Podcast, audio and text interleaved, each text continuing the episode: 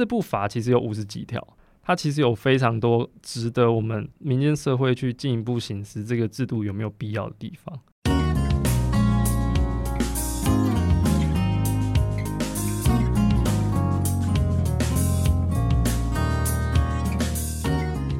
欢迎收听 Nice News 媒体议题 Podcast，我是主持人齐全。Nice News 是台湾媒体观察教育基金会与和平东路实验室合作，由中嘉宽频赞助播出的 Podcast 节目。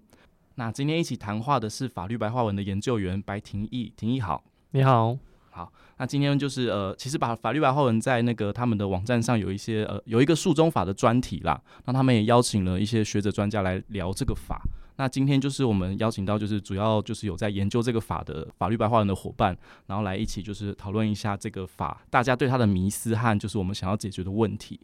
那就是，其实就是现在大家要有一个概念是，现在就是社会上主流的媒介是所谓的数位平台，它跟以前的传播媒体。比较起来的话，它会变得比较暧昧模糊。因为以前我们在讨论广电三法的时候，其实一个法规它规管的就是一个传播科技，但是现在就是所谓的数位平台，它是在云上的，它是网络呃 based on the internet，然后它呃可能是透过运算来达到一个像虚拟空间的一个状态，然后把人聚集在所谓的数位平台上。那这个的话就会导致规管上可能就会跟以前有很大的不一样。那我们现在就是社会上进展到的程度，就是我们在讨论。我们要怎么面对呃，数位平台造成的一些问题？政府要进来到什么样的程度？好，想要就是先纵观的来看一下，就是呃，传播法规的一个整体的样貌。其实就是我们一直在主张说，数位平台要肩负更多的社会责任。这句话就是轻描淡写的说过去，但是大家对这件事情有感觉吗？嗯、呃，庭毅觉得呢？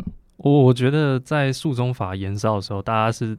就是困惑的，就大家可能连那个内部法的。名字是 是什么意思都看不懂，对，嗯、所以更不用说整个那个立法背景到底是到底是出现了什么样的问题，所以我们才今天需要讨论要不要立这部法。对，嗯、大家对这件事情其实是困惑的，但好像到了最后，大家可能还 还不是很清楚到底是发生什么事情。其实我们当时有去参加 NCC 开的公听会啦，他开了三场。应该那时候是说，那那时候比较是说明会的样子，公民团体进去的是第二场，那第一场是连线服务，就是讨论整个。就是超平静的，然后大家就是那个呃哦，你要我这样好啊，那我配合这样。第一场就这样结束了，然后到到了第二场就是公民公民团体的部分的时候，就是我去开的那一场，就是大家觉得政府一定要立这个法，一定要立这个法，然后就给一些建议，甚至还觉得要管得更加严格。那就是第二场是这样，到了第三场的时候是那些要被管的业者去参加的，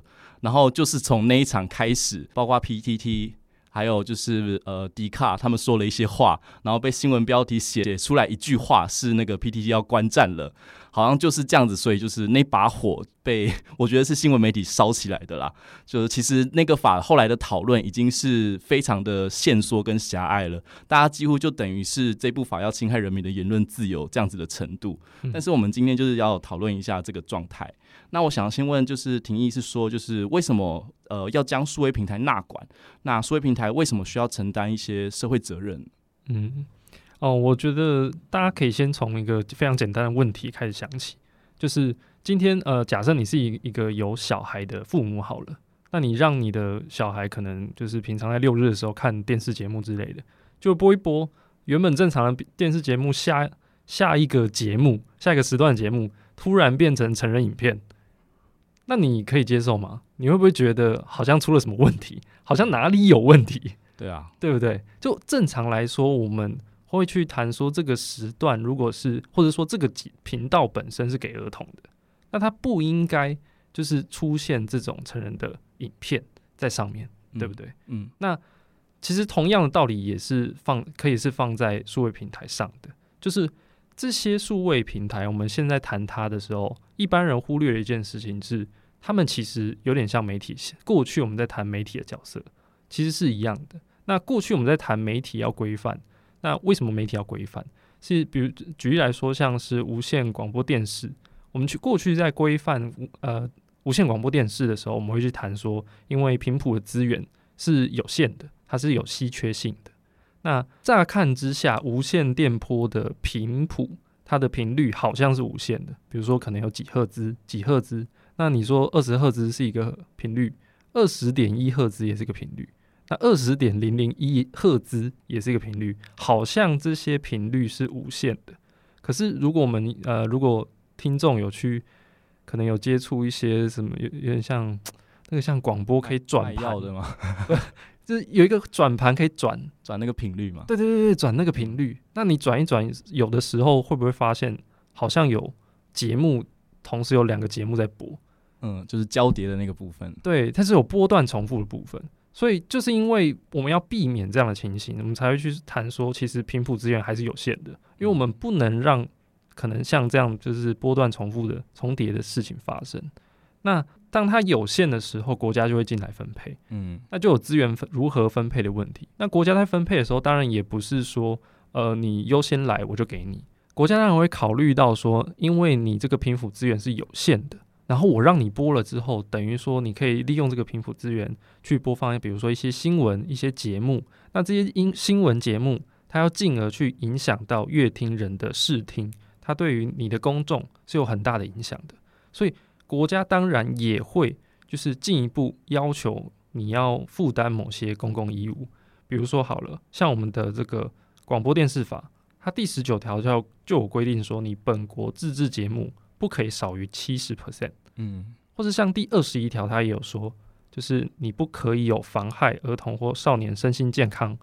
妨害公序良俗这样的一个内容。嗯。那现在的数位平台为什么它会是媒体？其实。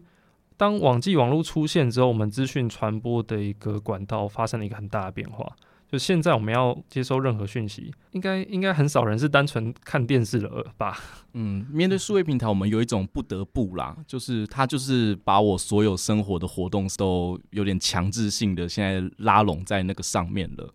所以好像它。对于我们生活的角色，会比较像是像马路这种基础建设，就我们不能没有它，它就是一个把社会聚集起来的一个基础建设的一个状态。对对对，但网际网路跟我们刚刚谈无线电波这个频谱的差异是什么？呃，网络网际网路会我们在谈的时候，我们会觉得好像它是无限的空间，它是有无限的资源。当时我们开发网网际网路的时候，它的背景其实是冷战的时期。那冷战时期就是要考虑战争的情况嘛，那战争的胜败的关键其实是资讯的有无。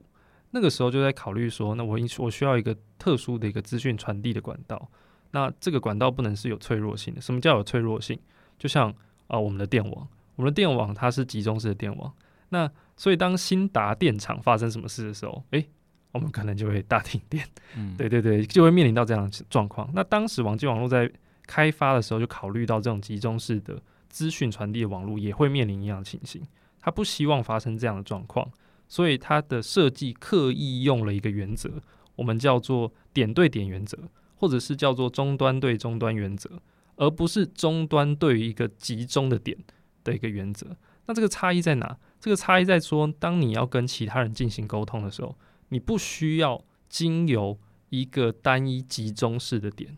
嗯，这个就跟广播电视的模式不一样嘛，因为如果我们是用广播电视进行传播活动的话，那就是我们先连连到一个频率嘛，它是呃先连到一个集中的单位的样子。但是所谓的那个终端对终端的话，是人跟人的接取行为，这个为什么会现在要进来，就是被政府管制？呃，如果是在网际网络的情形的话，那我们我们彼此之间沟通会使用这个网际网络通讯的协定，就是我刚刚谈的 IP 位置。那 IP 在设计上，虽然它有一个数字，有一个有一个量，可是它可以不断的更新，不断的变多，所以这个差异就跟我们刚刚讲的无线电波产生了不一样的情况。无线电波的频谱资源是有限的，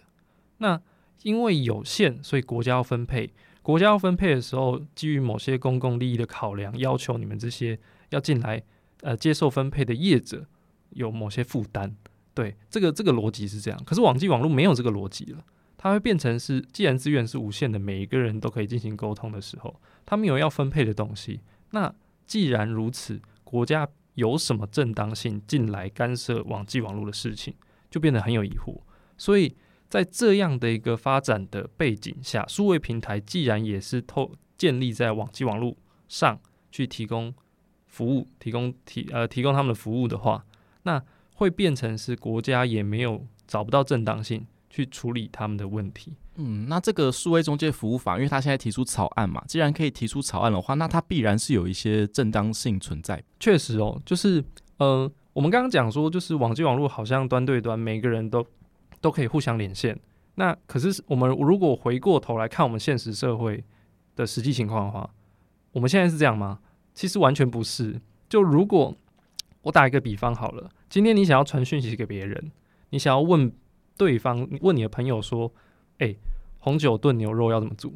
这个时候你传讯息，你透过什么？你透过 Line。嗯，对，你可能很多时候，我们大多数人透过 Line，透过 WhatsApp，然后可能中国用微信。那你想要假设说你进一步，你想要找到某个资讯，比如说你的朋友传讯息回传给你说。哎、欸，你自己上网查啦。现在网络那么方便，你要然后你要查这个红酒炖牛肉要怎么煮，你就开始上网查嘛，对不对？那你用什么？一个 app。这个 app 通常是什么？其实你也用 Google，你使用 Google 的服务。嗯、那中国用百度。嗯嗯。那比如说你想要看影音，你想要看有的人呃可能做完红酒炖牛肉的步骤。那既然如此，你会你会你可能上网看影音，你你用什么？你其实会透过 YouTube，然后甚至有 TikTok。Netflix 等等等之类的 OTT 平台也有可能，嗯，然后接下来你想要买食材开始自己做，那你透过什么？你透过虾皮，你透过 Uber 或者是熊猫的商店等等诸如此类的。最后你想跟别人分享你做完的成果，你透过什么？你透过 Instagram、FB、Twitter，你会发现在我们生活的每一个面向，当我们要需要取得资讯或传播资讯的时候。我们往往都使用那一些别人也使用的那些数位平台，嗯，对，这就是我们现实的情况。那我们原本想象刚刚谈到的网际网络的理想的样子，应该是终端对终端，每个人都互相连线。但现实情况却变成什么？变成是当我今天要跟我的朋友进行沟通的时候，我不是连到朋友那，我是连到 FB 呢。然后再透过 FB 连到朋友呢，变成是当你要进行资讯的传播或者是取得的时候，你往往都透过这些大型的数位平台去传播获取的资讯。嗯，它成为你生活中不可或缺、不可以避免的资讯管道。嗯，这就是我们的现状。嗯。这让我想到，就是呃，YouTube 之前它也是一个新创公司嘛，但它被 Google 并购之后，它发布的所有的公开声明都不会说它自己是媒体，而是他说这个服务或是这个网站，然后这个平台我们提供什么样的服务，你可以在上面做什么事情。他那个时候这样子的论述，就好像有点在避免掉社会上寄存对于媒体的规范。那他，我觉得这件事很成功，因为这是二零零六、二零零七发生的事情，到现在过了快二十年吧，我们才在讨论我们现在要对这样子的服务、这样子的平台做什么样的规管。其实科技公司也很聪明嘛，他要避免政府进来对他管东管西，他也有一些就是策略。所以现在其实我觉得，呃，大家有一个意识，像那个呃。廷义刚刚讲的，就是我们现在的生活已经，你做所有事情可能都会呃，透过一个平台，透过一个科技公司提供给你的服务来进行的话，那这个就是他们提供的服务，其实已经不再像是以前那样子，是他提供一个你可以去选择的一个服务或管道来进行你的生活上的行动。现在他们就真的很像，就是所谓的马路或捷运，他们就是社会中的基础建设的一个状态。对，没错。那我我们举个例子，那你说数位平台变成是占据我们的生活，那又可能有的人会觉得说，那又如何呢？那他就占据啊，那为什么他们必须要进一步负担某种社会责任？其实数位平台在做的事情，就是把你原本的资讯扩大，你原本可能传递资讯的那个方式，可能是在旧的技术，在旧的技术的限制下。你可能传播力没有那么强，影响力没有那么强，但是在这些数位平台的加持下，它变成可能是对整个社会甚至整个国家产生巨大的影响。我们直接举最近发生的例子，台大学生会那个 那个经呃经济系学生会的那个，大家都就是最近都吵得很凶，对啊，对对？其实有一个数位平台的角色在里面啦。如果只是一个系学会的选举，它它不会造成这么大的社会上的讨论。但是当这件事情在社呃脸书上、脸书也好这些平台上传播的时候，那就好像变成是整个社会的事情，还特别是那是一所有指标性的学校。没错，就会变成是当大家在讨论的时候，就是。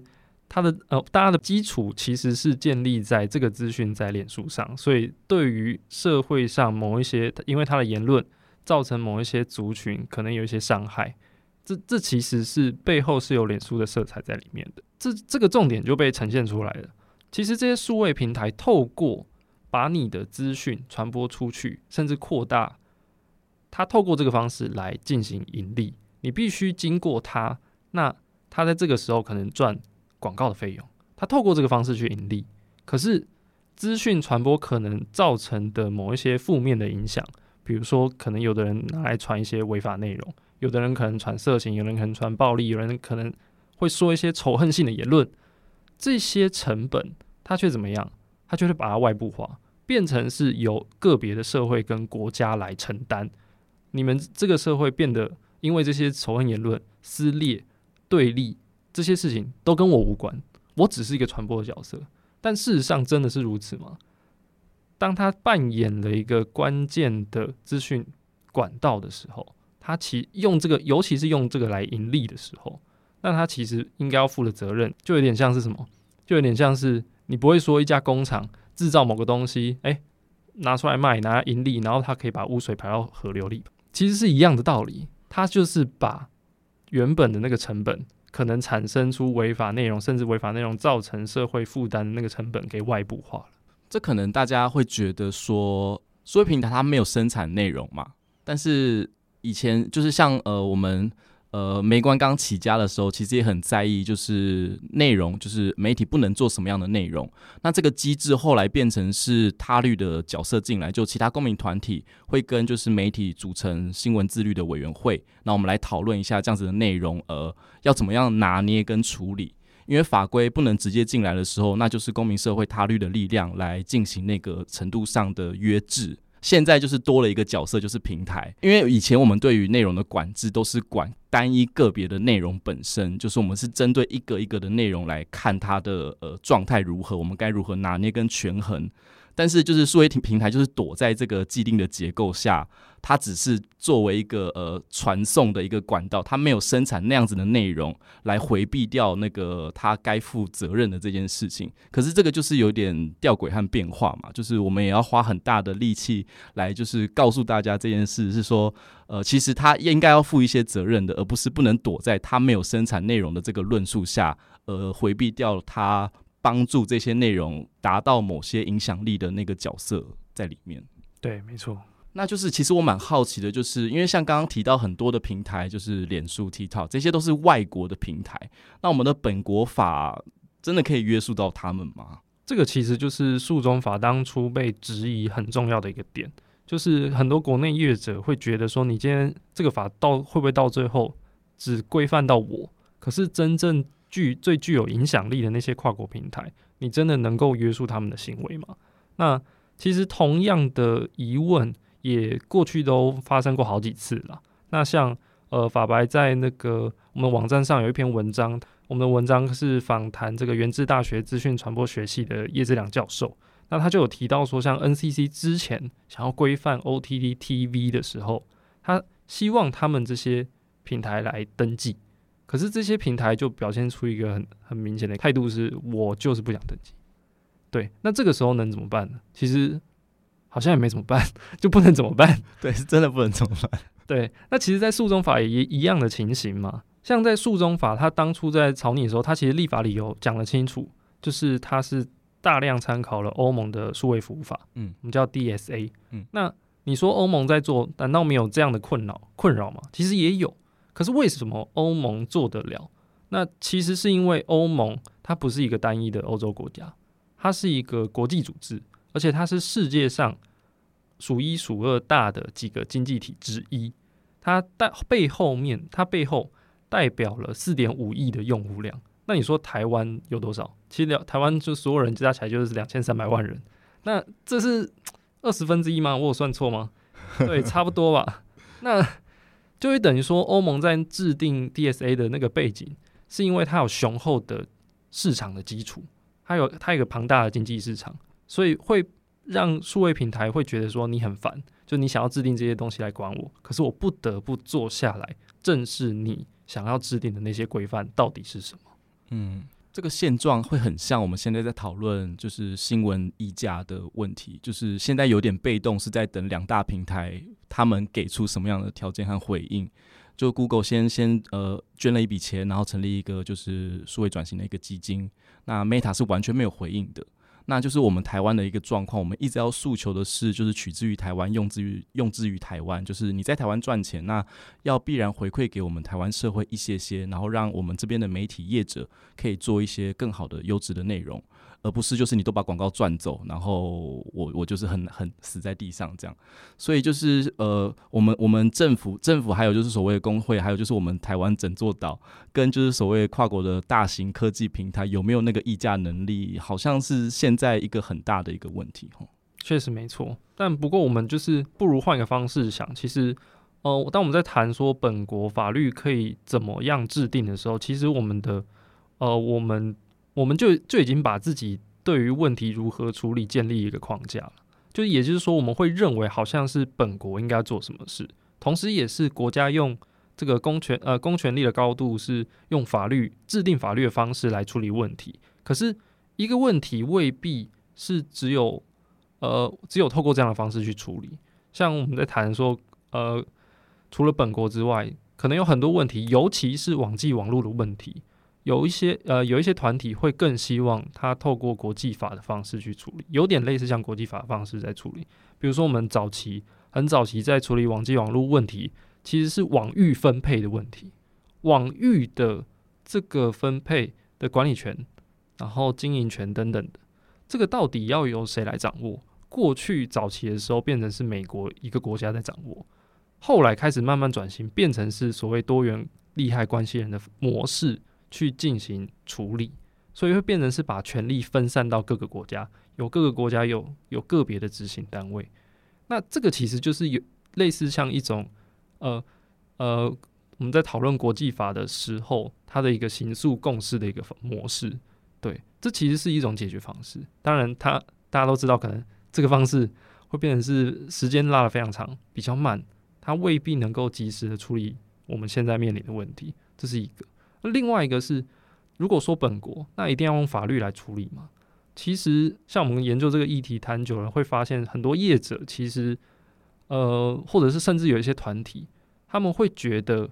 呃，政府一定要就是马上这么急着要制定法律来处理他所说的那些问题吗？有没有可能这些问题是可以透过这些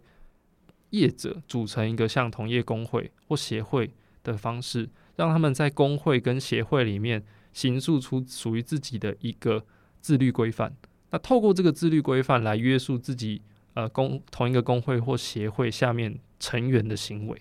如果透过这个方式就能够解决我们的问题的话，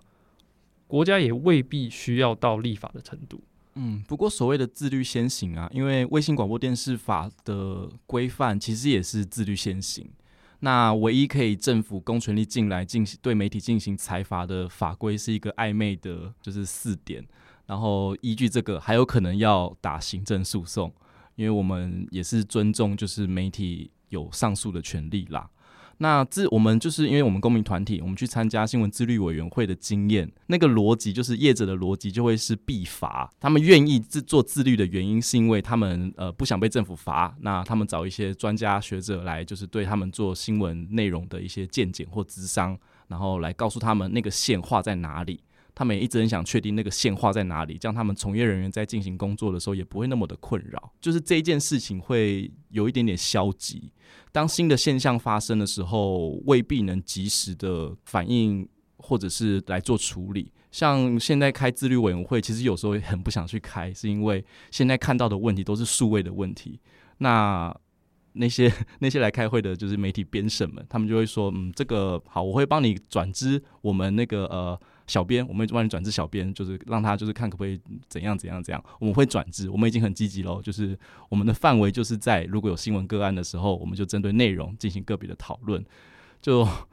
如果是自律机制的话，有时候也会有那个太僵化的一个问题啦。那我觉得现在这个法的讨论，就是我们要重新理清一个社会可长可久的机制啦，而不至于就是我们在面对数位一个创新的一个状态的时候，又被打到在地上，然后就是站不起来，这样那个韧性要建立建立起来。是，不过我也蛮好奇的，就是呃，一部法到底可以起到什么样的作用啊？呃。我们社社会上应该对不实讯息的危害应该有很大程度的理解了。那这部法真的能够遏止不实讯息的散布吗？呃，我觉得首先可能要先介绍一下，就是诉，就是应该说回顾啦，回顾一下诉中法到底对不实讯息的一个规范到底是长什么样子。首先就是我们要理解是在呃，因为诉中法没有通过嘛，那我们目前既有针对不实讯息的法律到底是如何规范？其实我们规范方式就是。当他们讲了某一个领域的的不实讯息，那我们可能去裁罚他。那这是事后的裁罚的手段，这样子。那举例来说，像是传染病防治法，它第六十三条就有规定说，散播有关传染病流行疫情之谣言或不实讯息，逐身损害于公众或他人者，然后就是得得得得得罚罚金这样子。那就显然就是说，我们今我们今天是今天有一个人，假设好了。假设说，呃，我我我在疫情期间散布说，我说 COVID 已经进一步变种，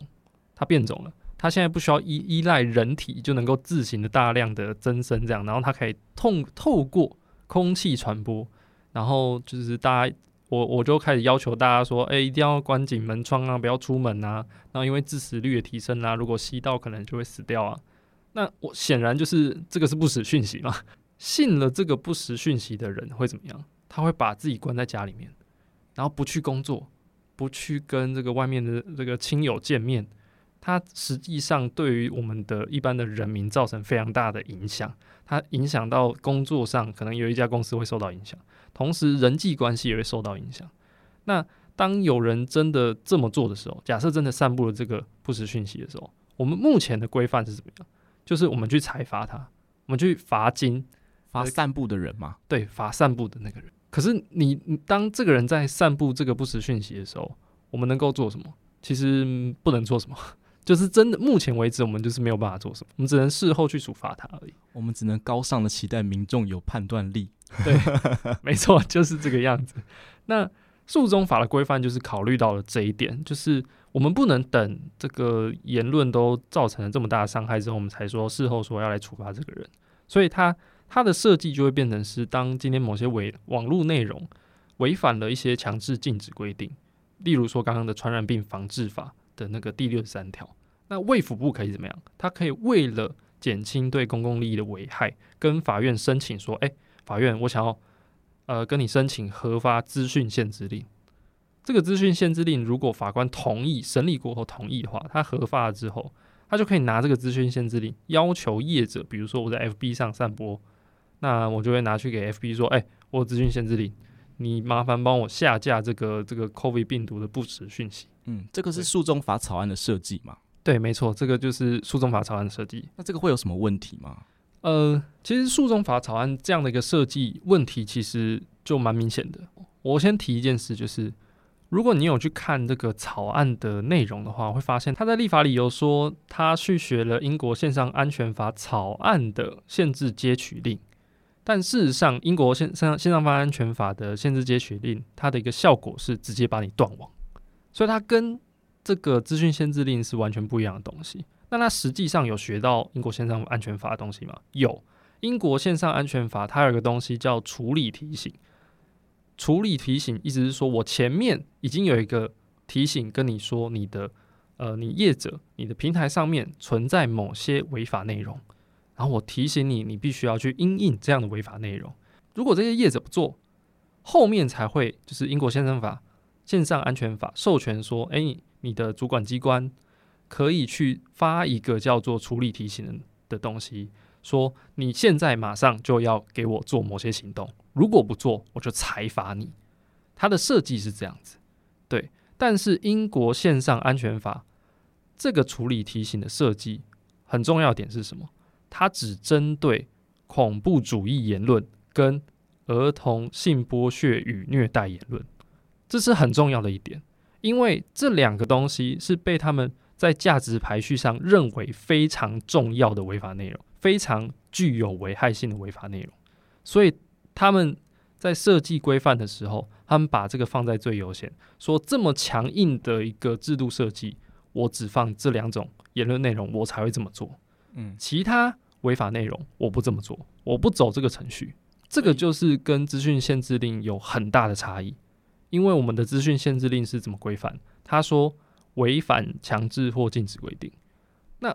强制禁止规定是什么意思？基本上在你去纵观任何的法律，你有看到应或者是什么不得，这个就是强制禁止规定。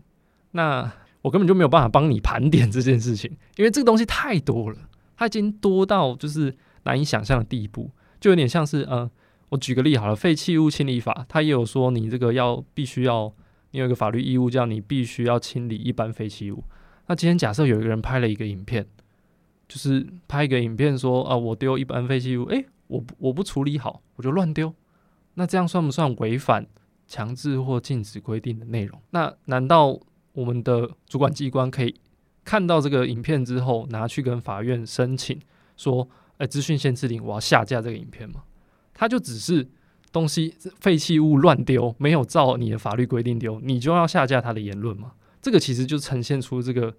呃资讯限制令在设计上有很大的缺陷，就会变成是它可能未必是对社会这么有危害的一个内容，你却在法规的设计上，你只说强制或禁止规定就可以来申请，那就会导致主管机关有很大的权利，他今天看到什么，他觉得有危害，那他就可以申请。嗯，而且还有一个问题是，因为是主管机关跟法院申请嘛，刚刚有提到说会有很多很多琐碎的一些小内容，如果主管机关都去跟法院申请资讯限制令的话，好像会瘫痪法院的运作，对不对？没错，基本上你可以想象，在选举期间，最近快要选举了，对对，已经进入那个选举那个氛围了。嗯、那你可以想象，每到这个时候，法院就会瘫痪，就大家会期待说，会觉得说，好像法院会看这个资讯限制令这个申请的内容。好像就有法院的保障，可是我必须强调的是，我们当然期待法院能够每一个案件都仔细审理，它当中的内容是不是需要到下架或限制截取。可是现实情况就是，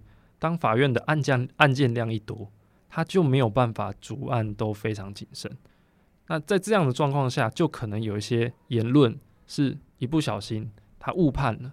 那他可能核发了，那你的言论就被下架了。那这个时候虽然是单纯的法院可能思考没有那么全面，但他有但他对于我们民间社会的一个言论自由确实有非常大的影响。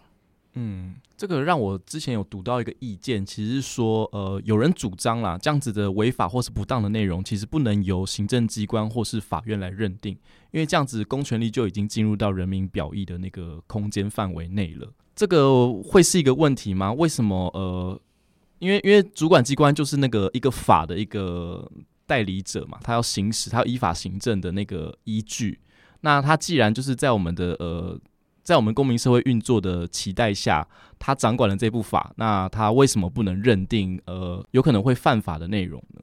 其实，嗯、行政机关或者是法院，他们都可以认定违法内容，而且他们的角色本来就应该要去认定违法内容。只是法律的最终解释权是会放在法院，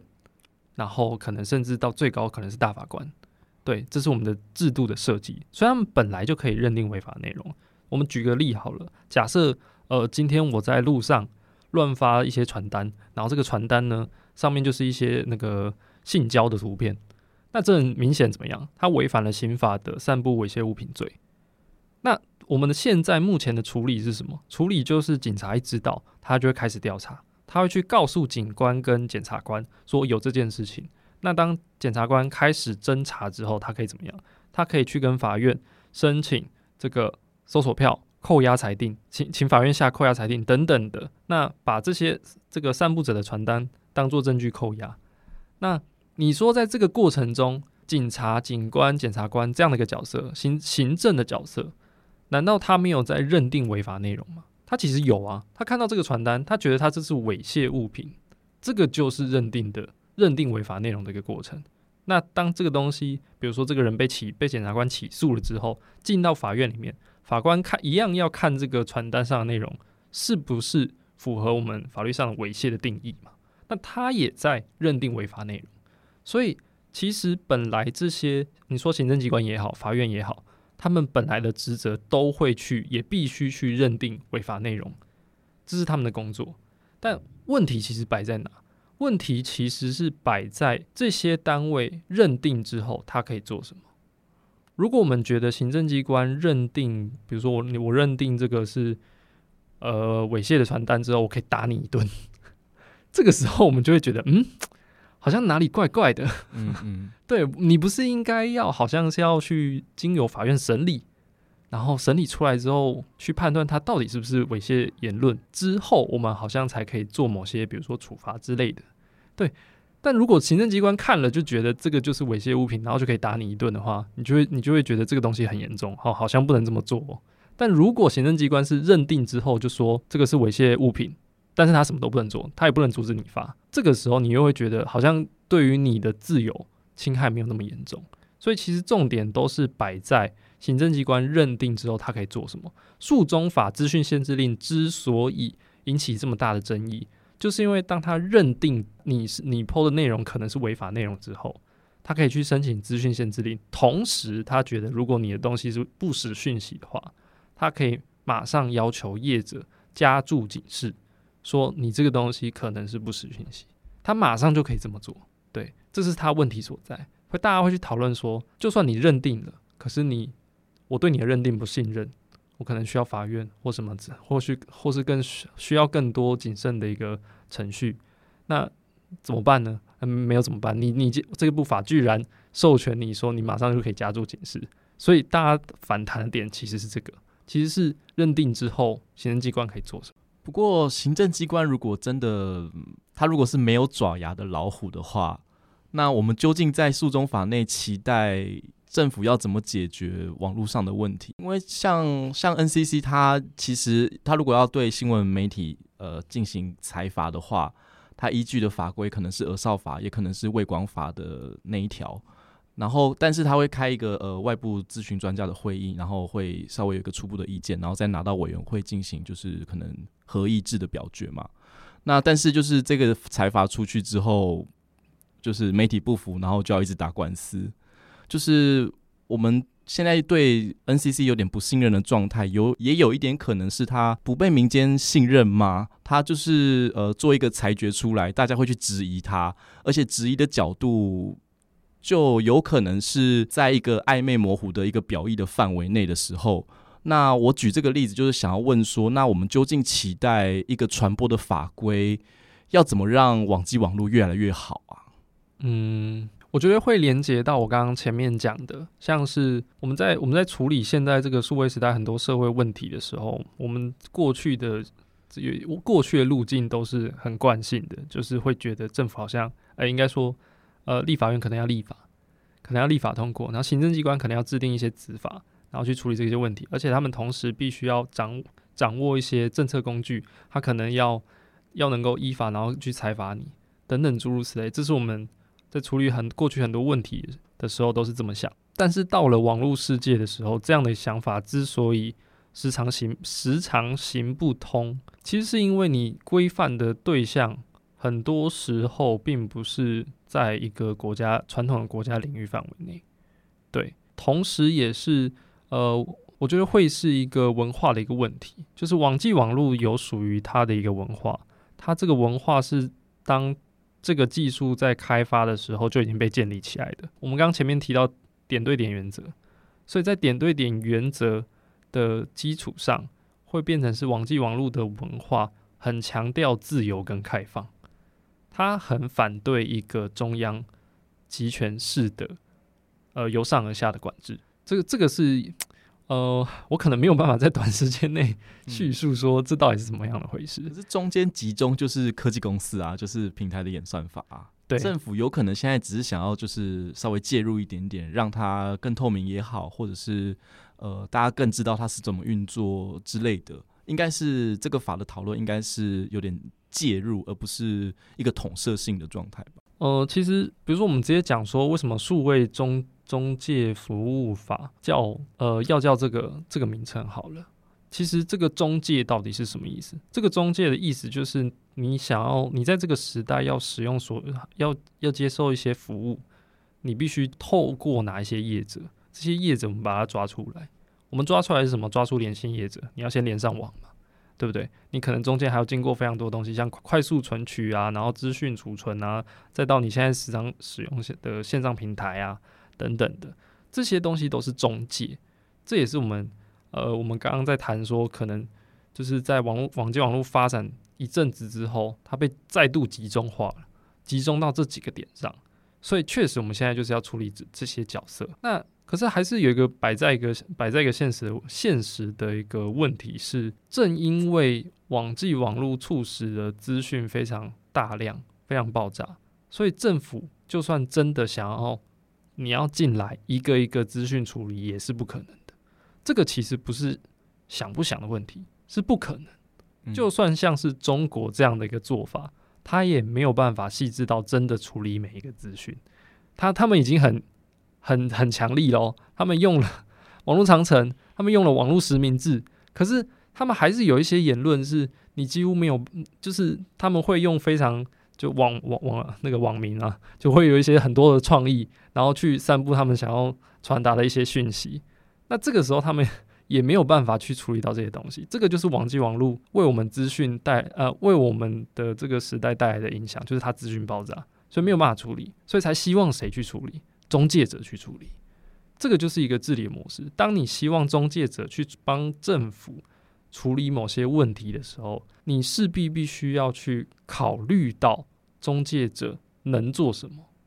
他能够做到什么。那我就蛮好奇的哦，像数位中介服务法草案内有没有可能比较可行的做法？就是我们对于中介者的苛责，到底有没有哪一些部分是比较可行的？其实，嗯，因为数中法大家都集中在讨论在资讯限制令，这是其这是我自己觉得其实非常可惜的地方。它呃，这部法其实有五十几条，那它其实有非常多值得我们民间社会去进一步行使这个制度有没有必要的地方。对，我们举例来说好了，我们现在如果使用，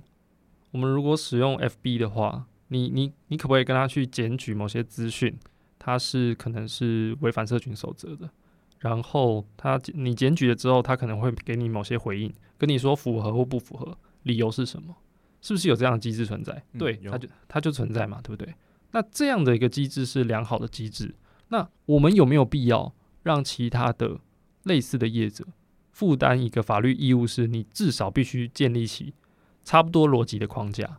我我给你一个法律框架是，诶，你必须建立起这样的机制，但你怎么设计？你去设计。我们这样的规范方式是是好的吗？它是一个良好的设计吗？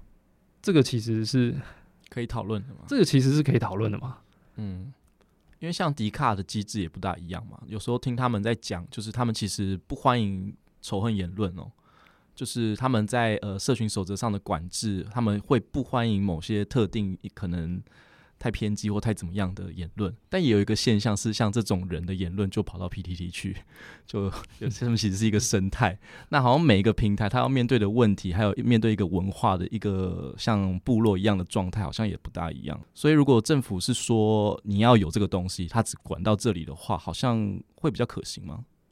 这个这个其实就是哦。哦，我们自己在我们自己的节目上有谈的，我们有我们把它归类出三大管理模式。三大管理模式，一个就是中国模式，管最多，管最全面；另外一个是美国模式，管最少，几几乎可以说消极消极的在管。对，中间的模式就是欧盟的模式，也就是数中法学习的模式，就是我今天政府要进来管，没错，但是我不是全面管，我不是像中国那样的方式管。而是我去建立某些基础的要求，说你们每一个业者，我们把我们把你分类，你属于哪一个类别的，你至少要做到哪哪些事情。这个同时也是欧盟数位服务法跟数种法的一个规范的一个结构。嗯，先归纳归纳出五种类型的中介服务，然后再个别要求嘛。对，没错。嗯，诶，那我蛮好奇的，什么是透明度报告啊？它的必要性是什么？我们先讲诉中法的透明度报告了，它的要求是这样子，它是说数位中介服务提供者每年都要用清晰、易于理解的方式发布这个透明度报告，同时要求你要用正体的中文。那里面内容要什么？要要说呃，你你可能会接到，你可能会上面会有一些违法内容。那你有违法内容之后，会有人会有人跟你通知说你的平台上面。它是有违法内容的，那这个时候你应该要有有有有对应的内部有对应的记录一个机制，同时也会有你你的依据，你自己的依据或者是法律的依据去判断说这个东西是不是违法违法的内容，或者是违违反你的规则的一个内容。那接着就是你如何去处理这些违法内容或违规的内容，再来是说你处理的时间等等等等的，然后。以及你你这个平台上面有一些违法内容的一个类型的分类，基本上呃，这个透明度报告希望业者呈现的资讯差不多是长这样，以及还有当然还有一些其他资讯，比如说你可能会有一些自律的措施，你的一些自律的行为准则、自律的规范，你大概是怎么做的？简单来说，透明度报告在做的事情就是要求你们每一个业者。每个中介者，你必须要跟公众告知说，你们的内部是如何处理这些问题的，处理违法内容也好，以及一些其他你自律，你是怎么操作你们的自律的，嗯，这些这些资讯要被告知。那为什么要被告知？其实理由很简单，我们刚刚前面谈到说，数位时代那个大背景其实是什么？其实是我们每一个。我们世界上很多人都在仰赖像 FB、仰赖 Google、仰赖 YouTube 这样的一个角色，可是我们个别的消费者对他们来说，就是我们就是小虾米啊，我们没有办法要透过个人方式要求 Google 要做什么事，他们不会理我们，所以这个透明度报告就会变成是，当今天可能有国家以国家的角色去要求你这些业者，你必须要告诉这些每一个消费者。你平常在处理这些问题的时候，你是怎么处理的？今天为什么为什么有一个人这个 PO 了跟他妈妈的合照，你却把他就是归类成色情言论，然后下架？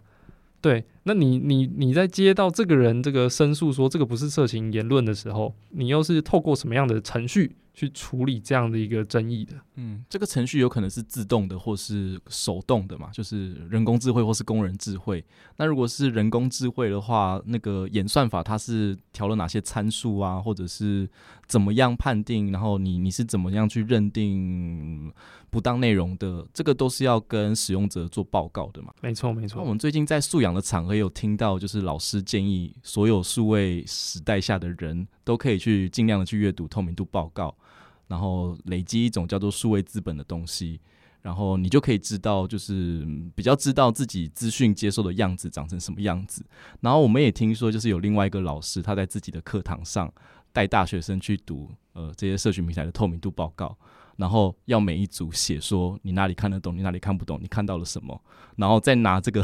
课学生产出的课堂报告去当做说帖，去跟数位平台说，你们这样写成这样，谁看得懂啊？大学生已经是就是有一定的程度了，他们还看不懂，那你们写成这样，谁看得懂啊？其实所谓的透明度报告，其实好像已经有进入到我们呃。公民社会或是素养场域的运作，所以这个可能也是大家可以关注的一个点，就是透明度报告。好，那就是呃，其实我有注意到诉讼法草案有提出一个专责机构的一个设计，是我觉得这个可能是就是我们基本上尊重一个大原则，是自律先行，然后让他律的力量可以进来，要形成一个良善的多方利害关系人的一个网络。那这个专责机构好像会是我认为比较可行的一个管理。网络内容比较可行的一个状态耶，那个你觉得呢？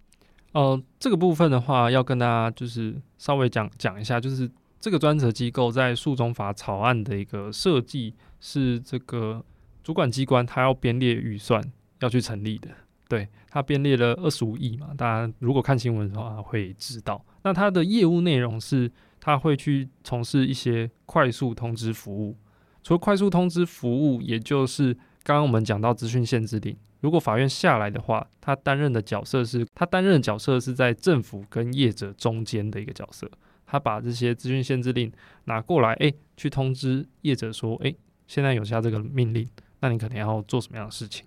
大概是这样的角色。那其他还有包含到，就是所谓的一些自律规范的一个范本，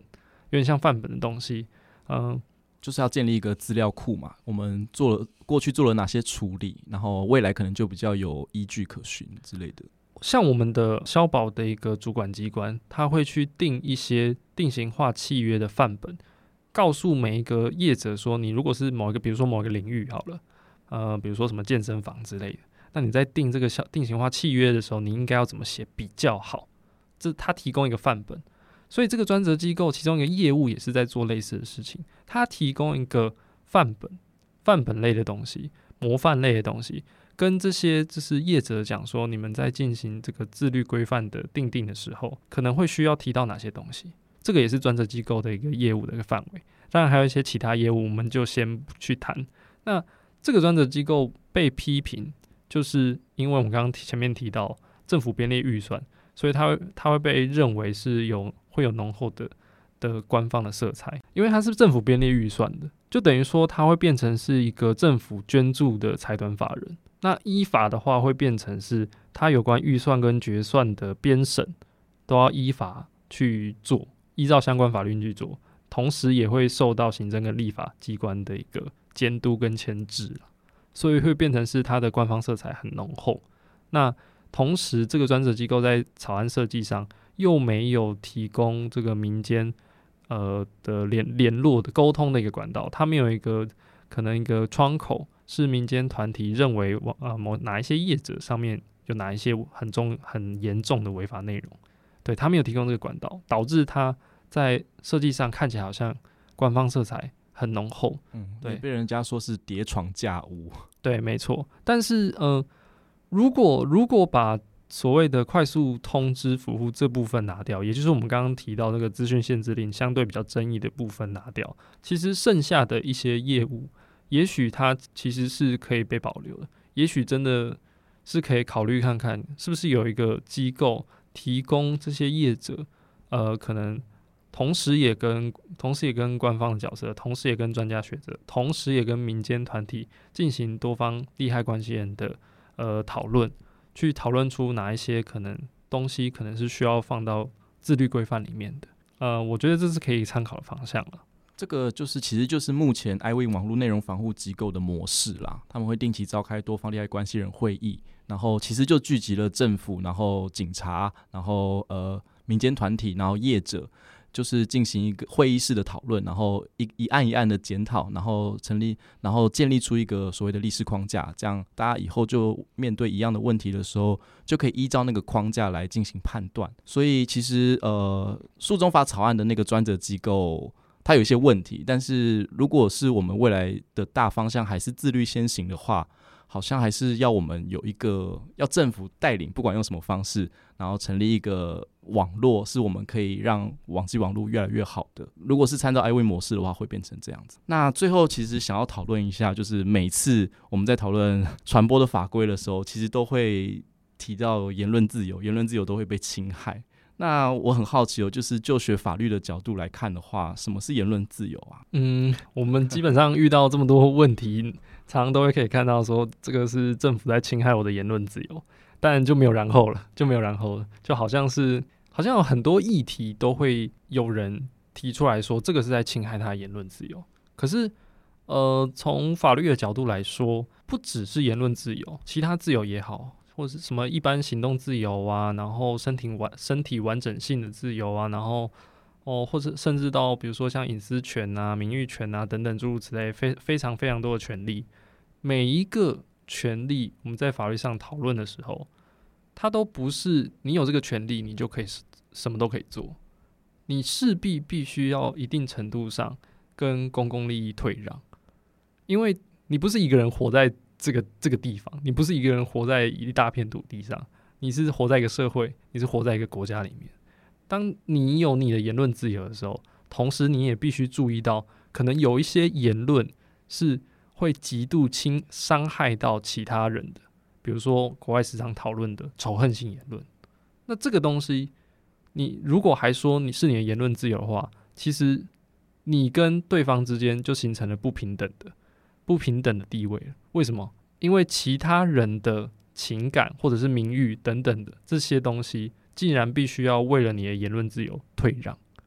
那这显然不是我们在思考一个国家应有的法治的一个状态嘛？我们会希望每个人都是平等的，每个人都有平等的地位，也同样拥有言论自由，同样拥有啊、呃、以名誉权，然后身身体完整性的权利啊等等的。那既然如此的话，你的言论自由本来就应该要跟公一定程度上跟公共利益退让。嗯，这个是我觉得讨论你你在讨论你的言论自由是不是被侵害的一个基础。再来是我觉得，嗯、呃，我觉得要很强调的一点是，呃，法律领域在谈论言论自由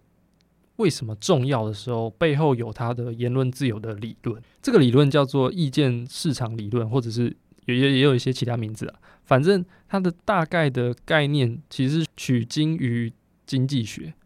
它这个经济学的概概念就是说，哦，我们今天有一个言论市场，有个意见的市场。今天这个市场里面会充斥非常非常多不同意见，有些意见可能是会相互冲突的。可是我们应该要怎么样让市场开放、自由，让意见在这个市场里面自由的竞争？最后长久下来，我们就会知道哪一个意见是比较好的。可是事实上这样吗？经济学在谈说，就是我们需要维持自由开放的市场，然后要有竞争，最后达到一个均衡的状态。可是并不是每个市场都是这么完美的。有的时候市场会失灵，市场失灵的时候，就必须可能就必须要由政府来进进行干预，只是这个干预的手段到底要用什么样的方式，我们可以讨论而已。嗯，我觉得在诉中法整个制定的背景，它其实就是市场失灵了。它失灵的地方展现在哪？经济学经常讨论一个失灵的一个情况是什么？就是独占或者是寡头。为什么它会是失灵？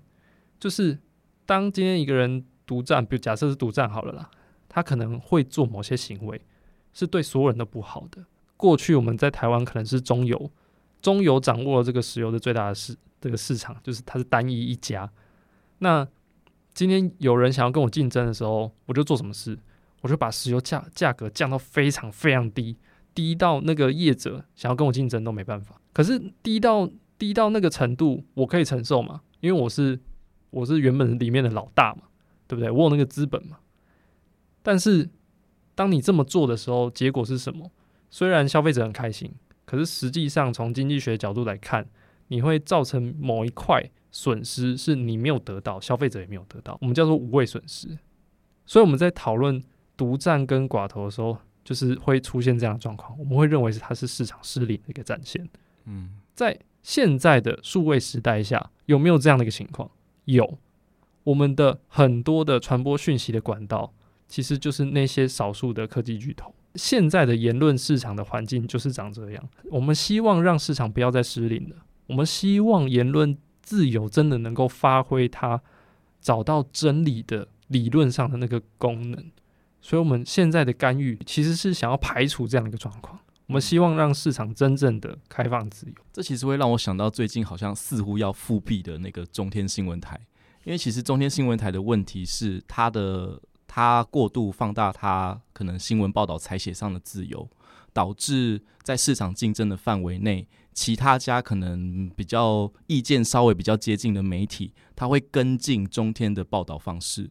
其实会造成呃言论越来越极化也好，或是单一化也好，甚至对立化的阵营可能也要用一样的方式来做新闻，所以这其实是一个我觉得有点公平竞争，危害到公平竞争的一个状态啦。所以如果大家有在思考说，就是中天新闻台到底为什么呃我们会觉得它换照不予通过是合理的这件事的话，其实从这个言论自由的一个思考来看的话。就其实我觉得蛮有正当性的啦，就是那个判决蛮有正当性的，就是我们让他不予换照，是因为他已经让其他呃其他同业可能更限缩在那个竞争的范围内，而没有让言论越来越好。所以这个例子也提供给大家。那数位上的状况的话，因为数位的状况发生在每一个人的生活领域内。那最后了，就是庭议有没有要跟呃听众们就是可能。呼吁一下，就是我们在数位时代下，可能也是一个法治的社会内，我们要具备什么样的素养的？哦，我我觉得数位素呃数位素养这个词，乍看之下好像非常简单，其实也非常难。嗯、对，那我只能从我自己的例子来来看，就是我自己我我这个人是非常喜欢思考的人，所以当今天碰到一个资讯的时候，我可能碰到呃比如说两三个资讯，我对某一个议题形塑了某种看法，可是当有更多资讯进来进来的时候，可能原本的看法又稍微被撼动，慢慢进行调整，调整成新的看法。在这个过程中，我不断的去吸取新的资讯，然后进行思考，然后再消化，形成一个新的看法，然后最后变成是这个看法，它未必是正确的，对，也未必是全面的。可是至少它有很多的基础，它至少是呃不是在乱讲的。不是某某种用情感的方式去去评论一个议题，评论一个重大的公共议题，它至少有有所本，我会这么说。那我会觉得，呃，可能大家需要具备的素养就是不断的思考。我我觉得这会是关键的点。嗯，就当你就是看到一个资讯，不假思索的全盘接受这个资讯的一个内容跟观点的时候，你就没有在思考，同时你也会开始可能。排拒一些其他资讯，可能是挑战这个原本资讯的观点。那这个时候其实就是非常可惜的一个一件事情。嗯，我觉得在言论这个诉讼法的的事件中也，也也可以看到一样的事情。就大家都说他侵害言论自由，那你就接受了吗？还是说我们其实有更多的面向可以去讨论？说，诶，诉讼法到底哪里侵害言论自由？又或者是说，诉讼法的哪里的哪一个机制？因为会造成什么样的影响，所以你认为对言论自由有过当的侵害？你会发现在这个过程中，你在不断思考的过程中，你的意见越来越深化了。那这个时候，你的素养就被体就就被体现出来了。对，这我这是我觉得可以提供给大家参考的。嗯，我有时候真的觉得思考这些传播法的问题，有时候就好像也跟自己在生活在这个时代下的。样子蛮像的啦，就是我们到底要怎么样让数位的问题变得更好？这个真的是可能需要大家一起来思考的，因为大家就是被数位的环境有点强制的凝聚在一起了。其实社会也是这个状态啦，所以不要放弃思考。然后呃，未来如果这个法讨论的话，不要再说他侵害言论自由了，而是要去想哪些部分，或是更细部的来讨论。那就是期待，就是未来呃关于数位的法案，我们在进行讨论的时候，大家能有更理性、更丰富的讨论。那我们今天的节目就到这边喽，大家拜拜，拜拜。